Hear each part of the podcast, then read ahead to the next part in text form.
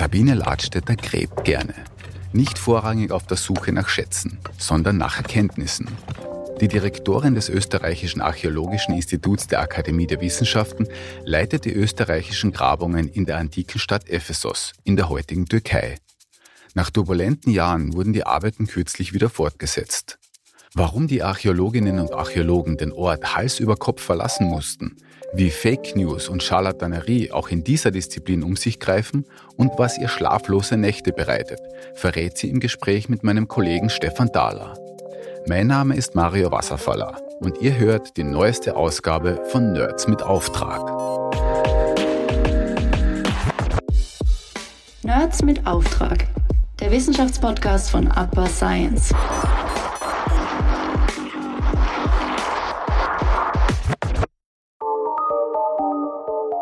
Sie wäre sehr oft gefragt, was war denn Ihr schönster Fund? Ja, und da muss ich die Leute meistens enttäuschen, weil es ist in vielen Fällen nicht der Fund, der das Faszinierende ist, sondern der Moment der Erkenntnis.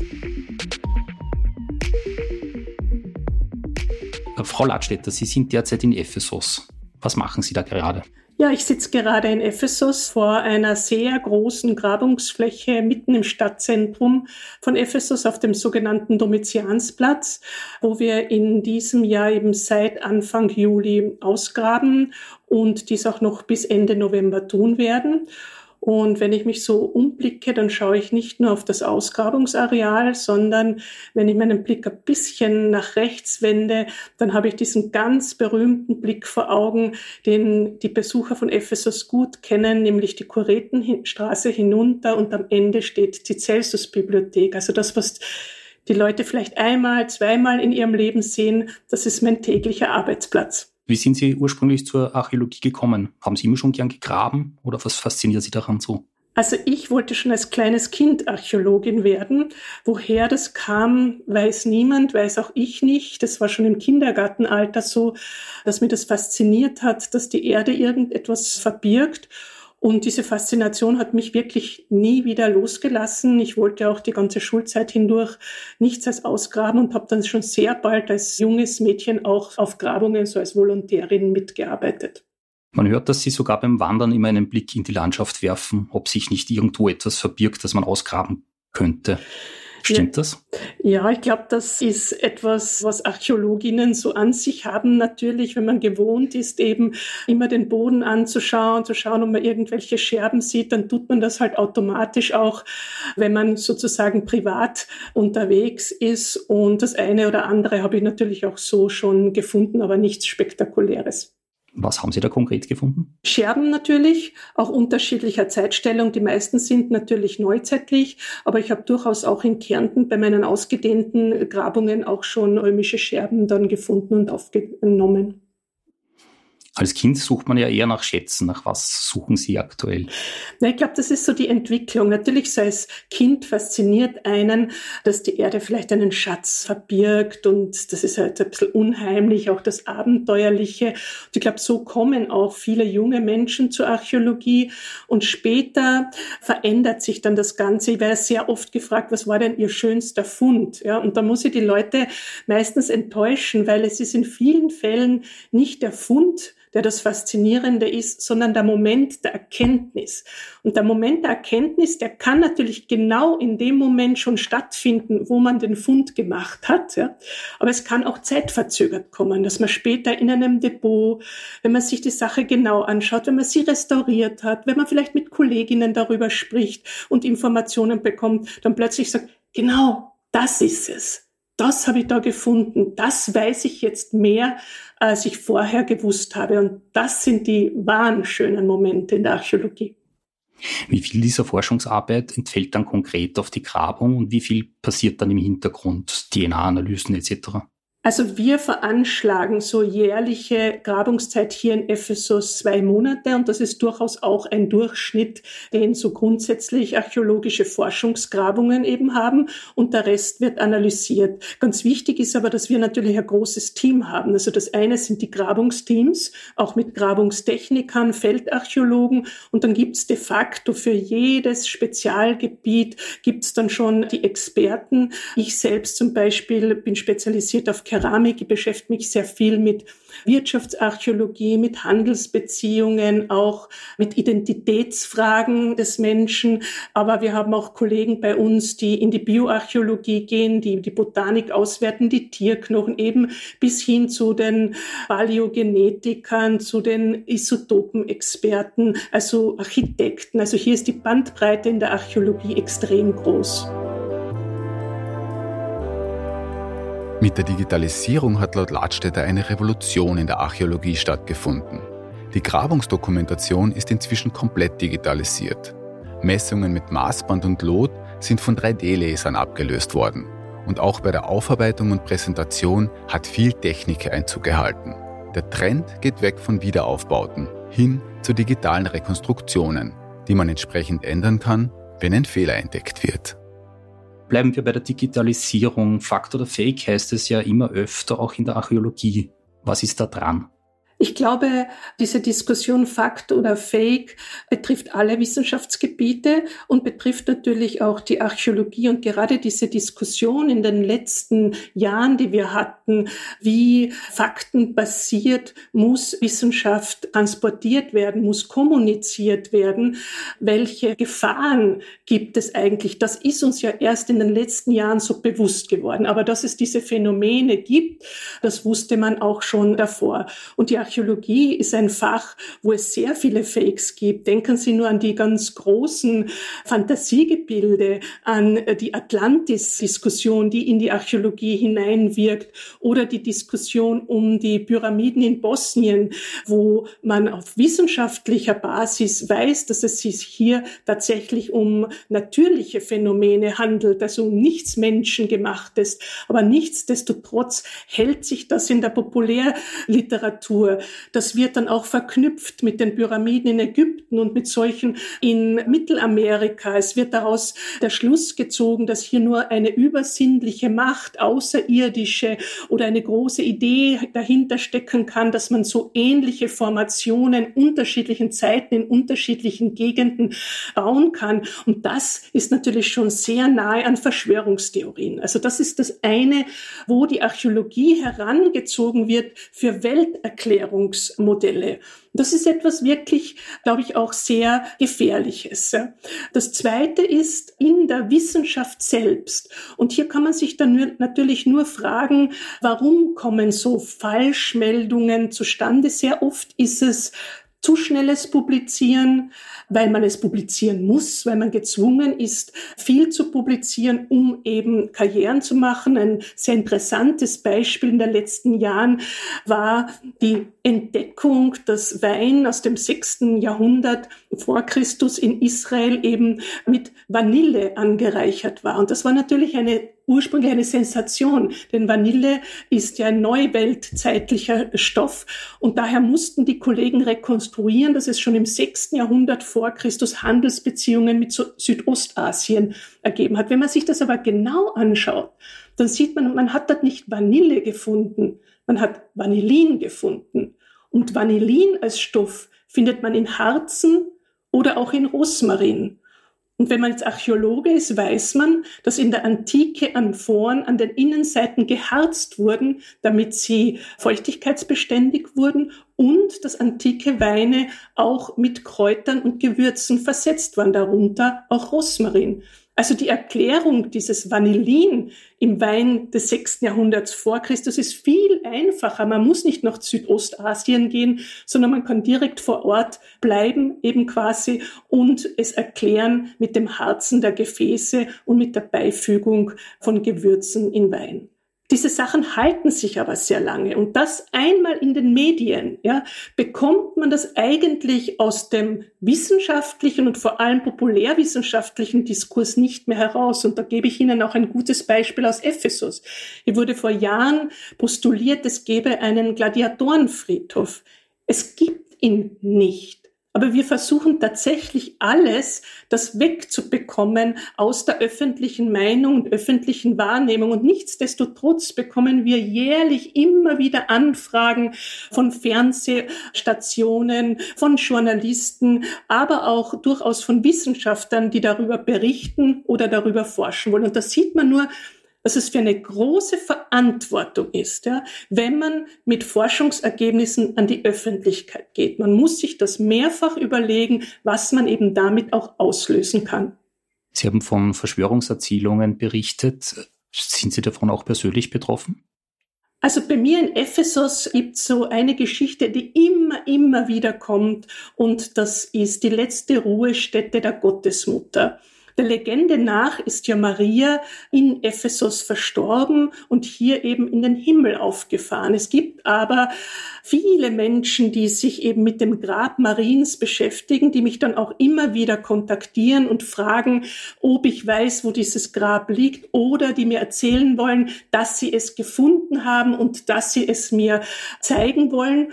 Und es war schon mehrfach der Fall, dass ich dann gesagt habe, wenn ich mir das angesehen habe, nein, das ist ein ausgeraubtes römisches Grab oder das ist nur eine Felsabarbeitung, dass es dann geheißen hat, auch hier in der lokalen Presse, ja, ja, das ist ganz klar, sie ist ja Katholikin. Und nach katholischem Glaube ist ja Maria in den Himmel aufgefahren. Sie weiß eigentlich schon ganz genau, wo dieses Grab liegt, aber sie verrät es uns nicht aufgrund eben ihres Glaubens. In der Archäologie ist ja auch Reproduzierbarkeit ein großes Thema. Hat man da nicht ständig Angst, irgendetwas kaputt zu machen? Das ist tatsächlich, glaube ich, die größte Verantwortung, die Archäologen mit sich tragen. Und für mich sind das auch immer wieder schlaflose Nächte.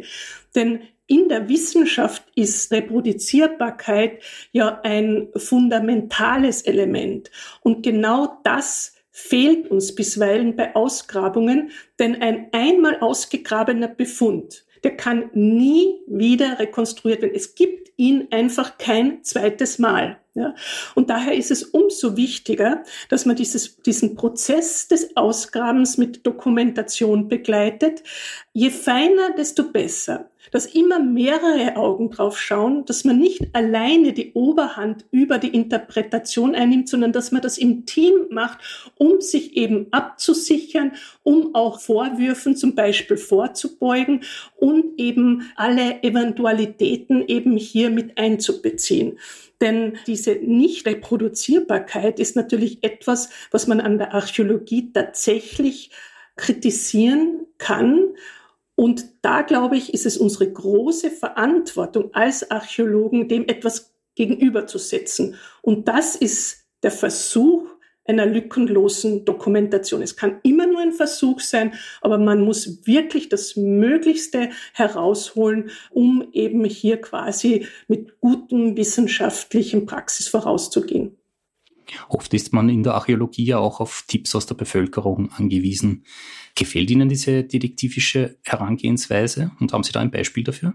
Also ich mache das sehr gerne und setze mich auch immer diesen Diskussionen mit der Bevölkerung aus. Also gerade in meiner Vergangenheit quasi, wo ich sehr viel in Kärnten gearbeitet habe, da sind viele Leute, vor allem dann, wenn sie Vertrauen gefasst haben, kommen, sie zeigen ein, entweder Funde, die sie selbst, also Bauern, die das auf ihren Äckern aufgelesen haben, oder interessierte Laien, die tatsächlich sehr viel durch die Wälder gehen, durch die Landschaft gehen, dann Deformationen sehen, Anomalien sehen, die einem das zeigen. Und die eine oder andere Siedlung, das ist mir auch selbst passiert, dass ich auf die eine oder andere Siedlung gerade im Kärntner Raum aufmerksam gemacht worden bin durch die Lokalen.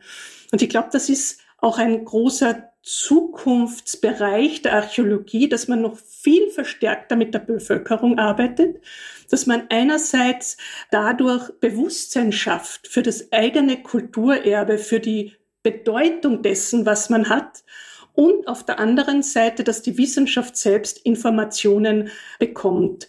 Zum Ersten möchte ich nämlich dazu sagen, dass ich habe sehr oft in meinem Leben erlebt, dass Leute in die unterschiedlichsten Plätze der Welt fahren, um sich archäologische Stätten anzuschauen, aber über das eigene Kulturerbe, als, also die Siedlung nebenan oder der Berg im Nachbardorf, weiß man eigentlich ganz wenig Bescheid.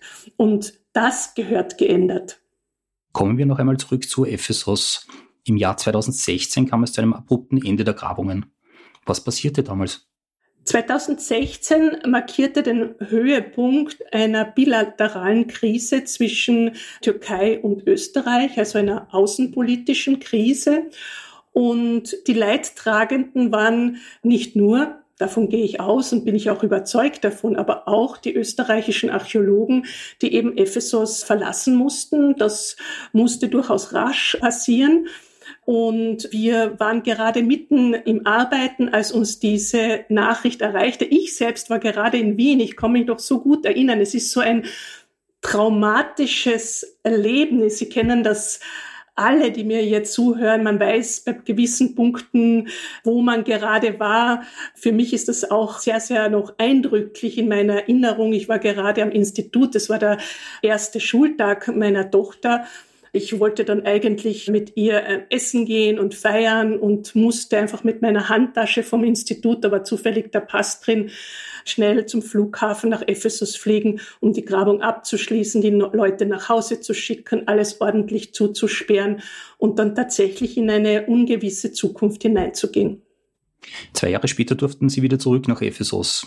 Was war da passiert und wie erleichtert waren Sie? War das wie ein Heimkommen? Es kam zu einer kleinen Entspannung und wir durften eben wieder hier arbeiten. Zum Hintergrund muss man aber auch sagen, dass wir hier in der Türkei sehr, sehr große Unterstützung hatten von Seiten des türkischen Kulturministeriums, von unseren Kollegen an den Universitäten, auch in den Ministerien. Und wir, quasi, wir waren quasi on hold. Und sobald es außenpolitisch wieder ging, hat man uns sofort eingeladen, wieder weiterzuarbeiten. Wir sind ja hier sehr verhaftet. Wir sind ja, das ist ja unsere zweite Heimat. Und es war sehr schwer, wieder zu beginnen, denn die Teams waren nicht mehr die alten. Kollegen, Kolleginnen hatten andere Jobs bekommen, sich anderen Projekten zugewendet. Aber langsam dachten wir damals 2018, dass es wieder gut wird und dass wir kontinuierlich weitermachen können. Aber dann kam natürlich mit Corona die nächste große Unterbrechung, die uns wieder einmal zurückgeworfen hat. Denkt man da nicht, jetzt sitzt schon wieder, kann es das sein? Will man da nicht alles hinwerfen? Also ich glaube, ich möchte jetzt nicht alles sagen, was ich mir damals so gedacht habe. Und es gab die guten Tage und es gab die schlechten Tage und es gab die sehr, sehr schlechten Tage. Aber letztendlich hat es mir sehr viel geholfen, in die weite Vergangenheit zurückzublicken, was die Grabungsgeschichte anlangt, an Vorgänger von mir, die es mit Weltkriegen zu tun hatten, mit tiefgreifenden Wirtschaftskrisen. Und dadurch war ich eigentlich immer vielleicht nicht optimistisch, aber ich war überzeugt davon, dass ich kämpfen muss. Denn das ist so eine großartige Tradition, hier in Ephesus zu arbeiten. Und Ephesus ist ein Ort mit so großer Wirkung bis zum heutigen Tag, dass es sich, glaube ich, gelohnt hat, diese Mühen auf sich zu nehmen. Nicht nur ich persönlich, mein ganzes Team und auch die Institutionen, die uns unterstützen, allen voran die Österreichische Akademie der Wissenschaften. Ephesos war eine der größten antiken Städte. Das ummauerte Stadtgebiet hatte in der römischen Zeit 300 Hektar. Davon waren aber, weil das Gelände so steil ist, nur 183 bebaubar. Die frühesten Funde reichen in das 7. Jahrtausend vor Christus zurück. 50 bis 60 Mitarbeiter aus rund 15 Nationen arbeiten ständig an der Grabungsstätte und wechseln alle sechs bis acht Wochen. Österreich stellt gut ein Drittel der Expertinnen und Experten. Wie viel von Ephesus schon ausgegraben ist, kann man übrigens nicht genau sagen. Schätzungen liegen bei 20 Prozent. Es wird aber nicht nur in der Fläche, sondern auch in der Tiefe gegraben. Und da gibt es Schwankungen von 1 bis 14 Metern. Heuer sind Sie ja hoffentlich endgültig zurück in Ephesus. Was passiert derzeit? Also wir glauben, wir hoffen und wir sind überzeugt davon, dass wir jetzt wirklich langfristig zurück sind. Wir haben uns aber entschieden, in diesem Jahr nur eine große Grabung zu machen, Domitiansplatz, der im Zentrum der Stadt liegt. Und die große Fragestellung dort ist, wie sah der Platz in der römischen Kaiserzeit aus und wie wurde dieser Platz umgebaut, verändert, transformiert während der langen Periode der Spätantike und der byzantinischen Zeit und wann wurde dieses Areal letztendlich aufgelassen? Das sind ganz zentrale Fragestellungen zum Erscheinungsbild der Stadt Ephesos, aber auch zu ihrer letzten großen Siedlungsgeschichte, die etwa vom 5. Jahrhundert bis in das 7., 8. Jahrhundert nach Christus reicht. Ich habe gehört, dass Sie Türkisch sprechen und auch schon mal türkische Reiseleiter vor Ort auf dem Laufenden halten, damit sie nicht allzu viel Falsches über Ephesus erzählen. Stimmt das? Ja, mein Türkisch ist sicher ausbaufähig. Und wenn ich mit den Reiseleitern korrespondiere oder spreche, dann meistens in englischer oder deutscher Sprache. Was ich aber getan habe, ist tatsächlich ein Erziehungsprogramm für Reiseleiter, ein Informationsprogramm auf den Weg zu bringen. Und der Grund lag eigentlich darin, dass ich als ganz junge Studentin war in Ephesus und habe hier so ja, mit einem Ohr oder vielleicht mit zwei Ohren mitbekommen, wie man über diese Reiseleiter abschätzig berichtet hat und gesagt hat, ach, die erzählen Märchen, nichts Fundiertes und so weiter. Und ich habe mir dann nachgedacht na ja, wie sollen die eigentlich zu, dies, zu fundierten Informationen kommen? Einerseits publizieren wir eben für sie Fremdsprachen. Andererseits ist natürlich zwischen der Entdeckung und der Publikation vergeht ja ein durchaus langer Zeitraum. Also viele dieser Reiseleiter können es gar nicht besser, weil, weil es diese Informationen noch nicht gab. Und da habe ich mir gedacht, man kann dem ja entgegenwirken, indem man einfach so Informationstage macht, wo man sie gemeinsam verbringt. Man erzählt das Allerneueste und dann wird das weiter gegeben von diesen Reiseleitern. Und das machen wir seit einigen Jahren und ich glaube, ich übertreibe nicht, wenn ich jetzt wirklich sage, inzwischen sind wir eine Familie. Wir kennen uns und wenn wir uns dann in Ephesus begegnen, ruft man sich zu, begrüßt sich und ich merke immer wieder, dass dann meine türkischen Freunde, die jetzt ja inzwischen sind, dann auch immer erzählen, was für großartige Leistungen hier die Österreicher vollbringen. Und das ist ein schöner Nebenaspekt. Wie lange schätzen Sie, wird es noch dauern, bis Ephesus ganz ausgegraben ist? Und was würden Sie in so einem Moment sagen? Also diese Frage bekomme ich natürlich auch immer wieder und meine Standardantwort, und ich bin auch überzeugt davon, ist, es geht nicht ums Fertiggraben in der Archäologie. In der Archäologie geht es darum, Forschungsfragen zu entwickeln und dann zu schauen, welche archäologische Methode ist die beste, um diese Forschungsfrage beantworten zu können. Das kann die Ausgrabung sein, das muss sie aber nicht. Es gibt ja zahlreiche andere Methoden wie das Survey, die Prospektion, die Bohrung und so weiter, um eben Erkenntnis zu schöpfen. Das heißt also, das Ausgraben als solches ist nur eine Methode von vielen in der Archäologie.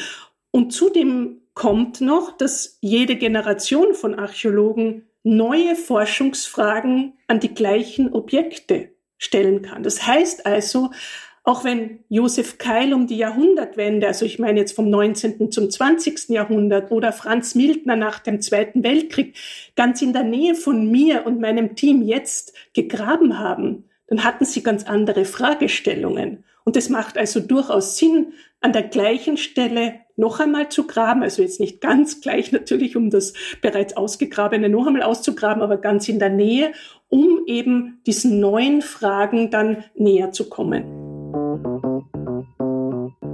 Eine genaue, wenn auch völlig falsche Prognose stammt übrigens von Otto Bendorf, der bereits 1893 dem Kultusministerium ein Grabungsprojekt für Ephesus vorstellte und für die Freilegung der Stadt etwa fünf Jahre veranschlagte. Wetter klar und gut, windstill.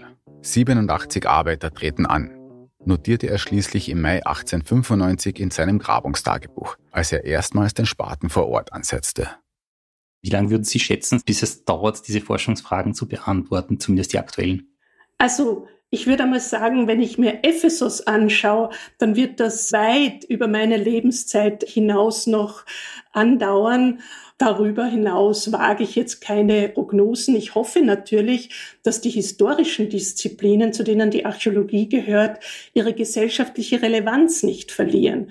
Dass man sich in einer Phase, wo es um große Zukunftskrisen geht, die mich ja als Mensch genauso beschäftigen und berühren, dass man nicht vergisst, dass nicht nur der Blick nach vorne, sondern auch, dass der Blick zurück sehr viel beantworten kann und sehr viel Ideen mitgeben kann, sehr viel Reflexion mitgeben kann, um eben gerade mit Krisen in der Zukunft besser umzugehen oft vielleicht gelassener umzugehen, aber in jedem Fall großdimensional zu denken.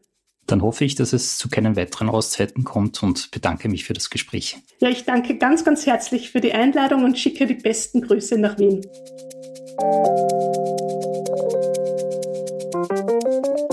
Ein Blick zurück in die Vergangenheit kann viele Fragen beantworten und Lösungsansätze für die Zukunft aufzeigen. Wenn neben den üblichen Herausforderungen für die Archäologie auch noch Pandemie und Politik dazukommen, sind ein langer Atem und viel Leidenschaft notwendig. Was Ephesus und andere Grabungsstätten noch an Geheimnissen verbergen, wird dank engagierter Forscherinnen und Forscher jedenfalls früher oder später ans Licht kommen. Beim nächsten Mal legen wir an dieser Stelle frei, wie man Naturkatastrophen erforschen, vorhersagen oder abmildern kann. Bis dahin wünsche ich eine katastrophenfreie Zeit und sage auf Wiederhören bei Nerds mit Auftrag, dem Podcast von Upper Science.